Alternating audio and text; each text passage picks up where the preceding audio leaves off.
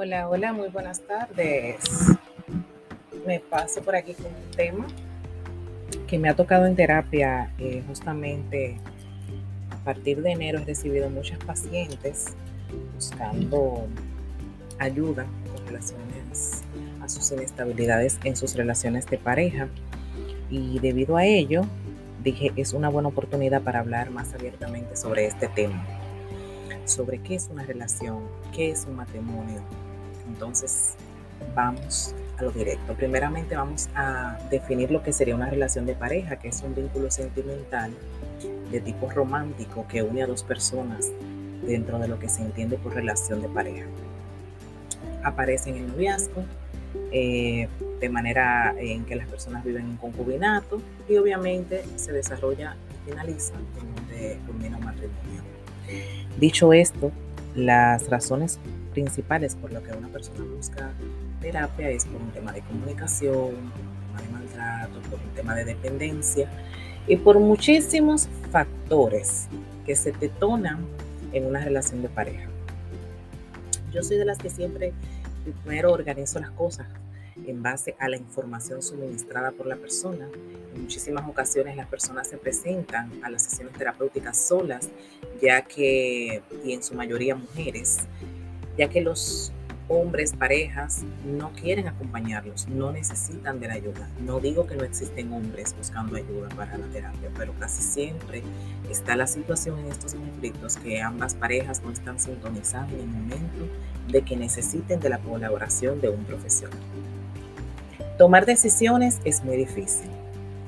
Siempre hay que tener en cuenta que una pareja es cosa de dos que parece una obviedad, pero que debemos recordar que todo aquello que atañe a un buen funcionamiento de la pareja y del hogar creado debe ser tomado a través de las decisiones de ambas personas. Y esto implica una relación de respeto, una relación de confianza y una buena comunicación. Esos son elementos absolutamente imprescindibles para que una relación de pareja funcione. Y aunque parece poco, lo que otra eh, parte aporte a la unidad familiar señal es como que uno empieza a naufragar, porque una relación sana, ambos eh, miembros contribuyen, tanto en las cosas del hogar como en los recursos que comparten, en cuanto al dinero, necesidades, todo esto, todo esto va incluido en una relación de pareja y se coloca parte y parte de formas iguales. Yo recuerdo que una una paciente específicamente me dijo que ella se sentía en su relación de pareja como si ella tuviera un compañero de piso.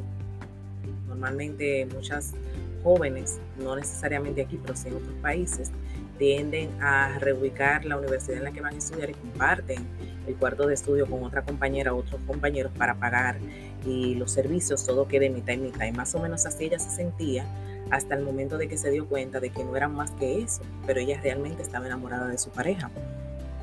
Y ella me decía que ella no recuerda en qué momento comenzaron a ser más amigos que pareja y en qué momento se acabó esas sensaciones de romanticismo y comenzó el compromiso, comenzó la responsabilidad. Entonces, es un ciclo vital de la vida. Normalmente las parejas pasan por un amor apasionado, por un amor desenfrenado, por aquellas emociones que obviamente van aumentando o puede que vayan disminuyendo a veces ese cariño se convierte en amistad o esa amistad se convierte en cariño. Si la relación es de un corto recorrido y ocurre esto, necesitas rápidamente poner un stop, ver cuáles son las cosas que no están funcionando y buscar ayudas. Otro de los temas que apañen mucho son los problemas sexuales. En esto no quiero abarcar mucho porque es un tema que todavía muchas personas abiertamente no lo hablan, pero tiende a pasar que sexualmente todo se torna aburrido, todo se torna rutinario. Eh, existen muchas parejas que viven una vida mecánica, que están continuamente enfadadas, en un ambiente de ira, hostilidad, prefieren no tener relaciones. pruebas súper claras de esto es que uno de los miembros de la pareja tenga deseos de mantener relaciones sexuales, pero se reprime como un castigo al otro. Asimismo, se, se prefiere tener sexo antes que dar un beso. Ahí cuando usted llega a este punto, la relación está a punto de acabarse. Las relaciones sexuales son una parte muy importante. No son lo fundamental en una relación de pareja, pero son importantes. Son importantes, es bueno mantenerlas de una forma sana, es bueno disfrutarlas, es bueno sacarles un momento. ¿Dónde aparece la infidelidad? Vamos allá. Normalmente, eh, la pareja es capaz de perdonar siempre y cuando no tenga una dependencia. Hacerlo con ayuda profesional, hacerlo por su propia autonomía. Porque una, infidelidad, aunque depende de, de si está sexualmente o virtualmente, en general son más fáciles de perdonar las infidelidades sexuales y menos las emocionales. Sin embargo, si los episodios son repetidos, posiblemente el divorcio sea la mejor solución a este dolor. ¿Por qué lo digo? Porque a veces una persona busca, eh, lo digo así tal cual, principalmente los hombres, pero no, quiero radicalizar en los hombres, las mujeres lo hacen muy constantemente y puede que hasta mucho más frecuente que ellos, porque los hombres tienden a que cuando ya se casan, se comprometen en la relación, aún tengan que aguantar y subsistir algo que no les guste. En cambio, las mujeres tendemos a ser más diversas y por eso cometemos mucho más errores. Pensamos más con nuestras emociones que con nuestra mente y obviamente nos falla. Dicho esto, no es que esté bien que las personas cometan infidelidad, eso no está bien, eso no es correcto, obviamente. Cuando usted hace un acto de compromiso con esa persona, si en el momento que este compromiso comienza a dejar de funcionar, en el momento que usted entiende que esto no está cogiendo el camino correcto, abandone.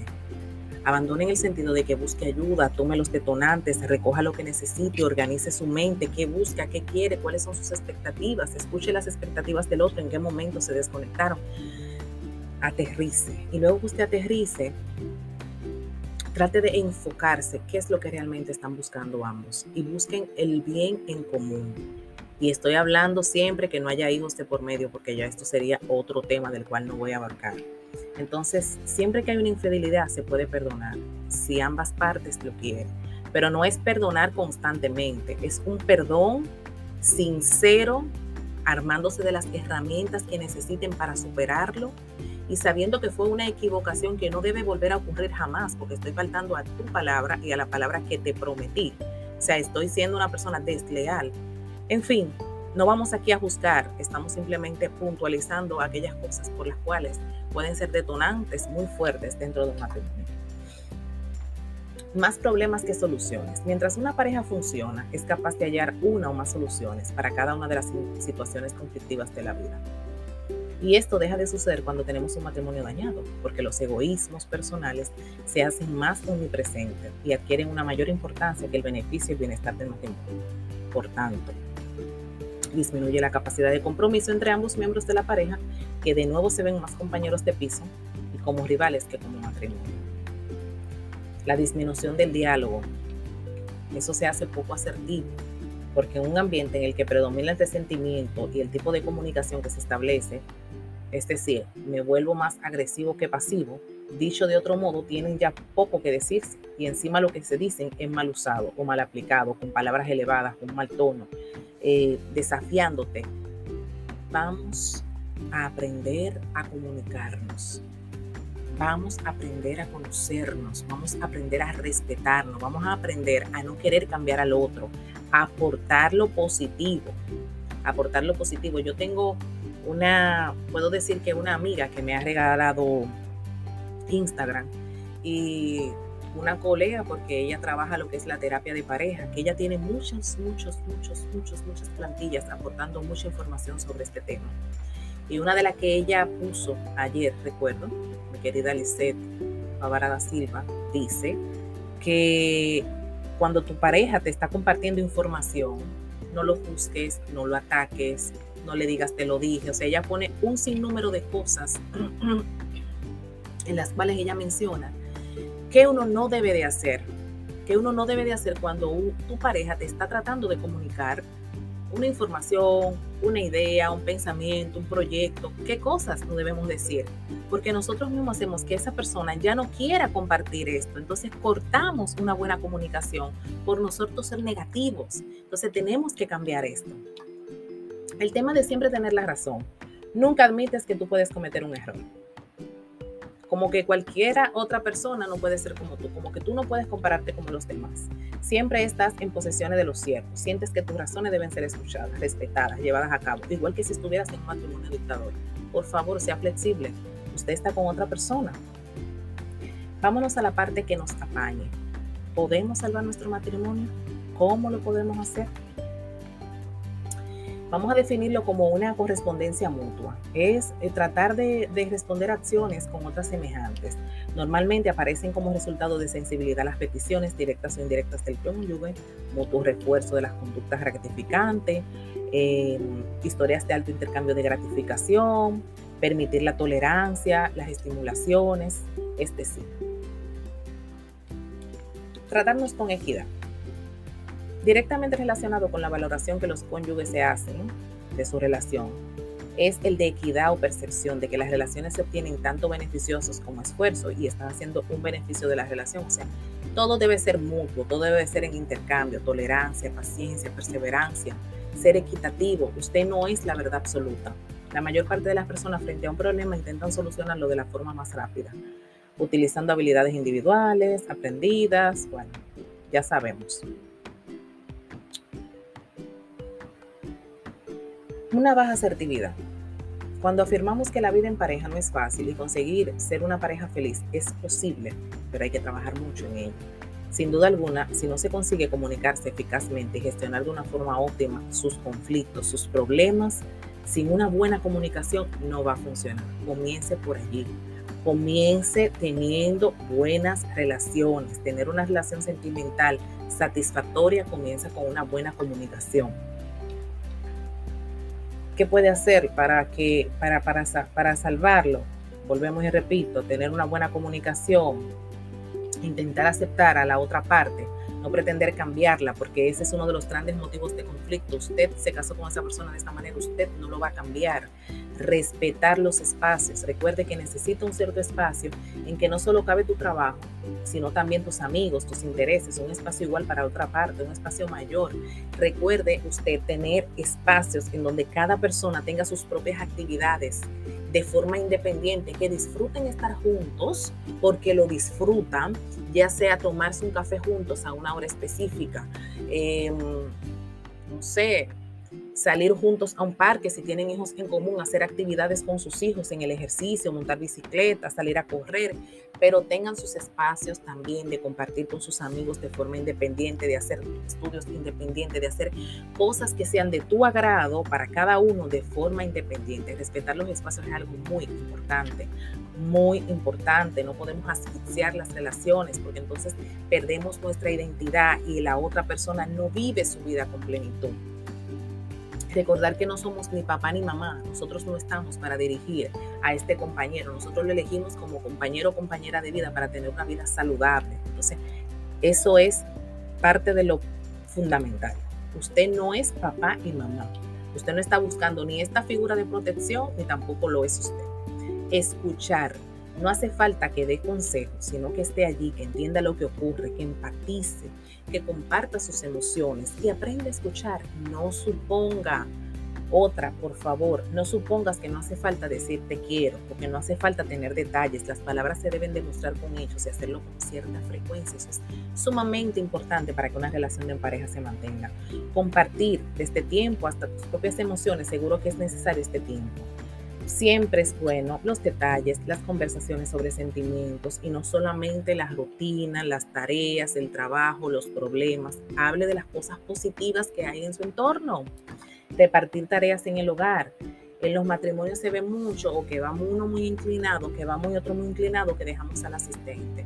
Es súper divertido a pesar de que muchas personas odian y dicen yo trabajo todo el tiempo para yo dividir las cosas del hogar, porque no hay nada más bonito que ver detalles que el otro haga por usted. Un desayunito, una fregadita, una limpiadita de cuarto, una arregladita de calcetines o de una ropa que le gusta, que la persona que usted lo quiere lo mime de esta manera. No solamente las expresiones son físicas, podemos hacerlas afectivas con cosas simples, sin costo. Hay una teoría que la leí en estos días y dije, oh, pero es una buena idea para, que es la teoría de la cuenta bancaria, que sugiere que cada miembro de la pareja, cada cierto tiempo, tiende a evaluar comparativamente las inversiones realizadas por ambos, para medir el esfuerzo que ha de hacer para equilibrar la balanza. Si su percepción subjetiva es que ha hecho más que el otro, tenderá a no gratificar o a exigir ciertas compensaciones. Mientras que si considera que está en deuda, continuará invirtiendo en la relación con equidad. Directamente relacionado con la valoración que los cónyuges hacen de su relación, es el de la equidad, lo mencioné hace un rato. Una percepción de que las relaciones se obtienen con tantos beneficios como esfuerzo está siendo en beneficio de la relación. Entonces, si usted, por ejemplo, es la que menos gana y usted paga solo dos cosas, trate de recompensar eso. Y no estoy diciendo que sea obligatorio, ni que usted tiene que sentirse menos porque usted aporte. No es ahí donde quiero radicalizar, sino en aportarle a usted a su relación aquello que usted sienta que pueda servir arreglar con unas florecitas bonitas, hacer, y estoy hablando tanto hombres como para mujeres, o sea, sea equitativo. Si ustedes tienen necesidades parecidas pero no iguales y tienen estilo de resolver los problemas diferentes u opuestos, esto hace que cada cónyuge cause un cierto nivel de insatisfacción. Entonces, puede llegar a crear eso dificultad, falta de empatía, baja de asertividad. Sea objetivo, sea objetivo. Lo más importante, compartan el tiempo en común, busquen tiempo en común, así como se van a dar sus espacios, aprenda a ser eh, independiente, pero a la vez dar, ofrecer, recordar.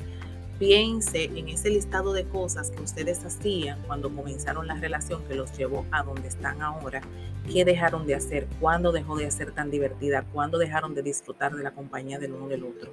Estas cosas son sumamente fundamentales. Y por último, pero no menos importante, busquen ayuda. Si usted ya visto todo lo que yo le menciono aquí, todas las pautas que yo le acabo de mencionar, busque ayuda. Es muy importante que lo haga. ¿Por qué? Porque a veces perdemos muchísimo, porque perdemos un amigo, una pareja, un compañero, viceversa, ¿no? una amiga, una compañera, una pareja, alguien que sí estaba ahí para nosotros que no la vimos, por tontos, porque encontramos que pedir ayuda em, a nivel cultural pasa mucho, a nivel social sería una vergüenza. Y claro, no hablemos nada más del costo, pero yo te doy tantas herramientas ahora mismo por medio de este podcast para que tú pongas en práctica que estoy segura que algo se va a modificar les deseo realmente mucho éxito a cada persona que esté allá afuera eh, tratando de naufragar una relación que ya está un poco atrofiada. Yo siempre digo que lo único que no se puede reparar es la muerte, después todos los demás. Nada, nos veremos en un próximo episodio y espero que se pasen por mi página de Instagram. Ahora también estoy en Facebook como psicóloga Malvelia Arroyo donde comparto muchas herramientas, no tanto eh, específicamente de pareja, sino de absolutamente todos los miembros de la familia, así como muchas plantillas y herramientas para tu bienestar. Nos vemos en una próxima ocasión.